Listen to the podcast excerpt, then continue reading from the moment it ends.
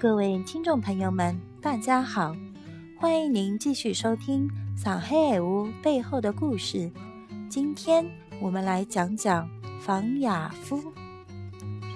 房雅夫，他的意思是指农民伯伯在田地里放火烧荒，把地里上一季种植的庄稼杆和野草枯根烧了。草木灰是上好的肥料。庄稼地也变得白茫茫、真干净，下一季的庄稼肯定能长得更好。方雅夫的辰光，地里浓烟滚滚，雾气腾腾，连人影子也看不清桑，蛮扎劲啊！其实啊，方雅夫还有一个历史更悠久的故事。古代中国对火种的来源和用途有不同的称呼。如帝王之家的重大祭祀中，火种靠阳穗，就是用金属制成的一种凹镜，可以聚光取火。古人呢，通过这种阳穗聚太阳的光来取火，就像现在奥运会的火种取自希腊的奥林匹克山一样，称之为圣火。而一般家庭的祭祀活动中，必须用家庭炉灶内保留的火种。称之为家火。如果在重大祭祀中不用圣火而用家火，则属于非礼，而且会被认为带来灾害。野火指的是自然火种，即雷电、物体自燃而发生的自然火种。如唐朝的白居易的诗中也说：“离离原上草，一岁一枯荣。野火烧不尽。”春风吹又生。这首诗中的野火，就是指这种自然火种。野火的发生是一种自然现象，但古人认为是一种天或神对人的惩罚，因此对之怀有恐惧心理。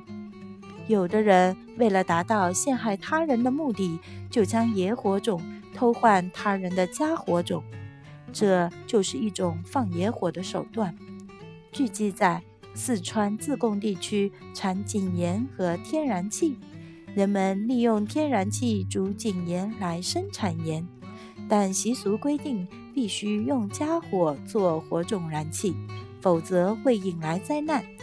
有的人就以野火偷换家火来陷害他人，于是房雅夫的意思就引申开来了。就像田地里的野火被风吹过以后无法控制，到处乱烧，就比喻把毫无根据的事情乱说一通，把惹是生非的瞎话说成放野火。这个俗语啊，最初流传于黑道中，近代以后被上海人普遍使用了。比如说，老王隔壁头的阿姨辣辣弄堂里放侬野火。弄得大家开始怀疑侬了。邻里之间呢，常常可以听到防雅夫的故事。防雅夫呢是贬义词，对付防雅夫的办法有三种可供选择：一种呢是辟谣，一种呢是无辩不予理睬，第三嘛就是也放一把野火烧回去。个人认为。第二种办法最好，谣言嘛，从来就是不攻自破的，不要去理睬它。谣言止于智者。和这个“防雅夫”一词相近意思的上海俗语还有“防喇叭”“防风”等等，都可以作为指某人在外面或背后讲别人坏话、编造谎言的事情。这种事情。就是在国和国之间也是经常有的，这是一种厚颜无耻的编造策略，也是一种欺诈术，也可能属于兵家的兵不厌诈的招数吧。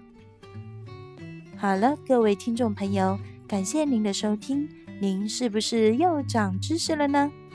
欢迎您给小 V 评论留言哦，我们下期再见吧，再会。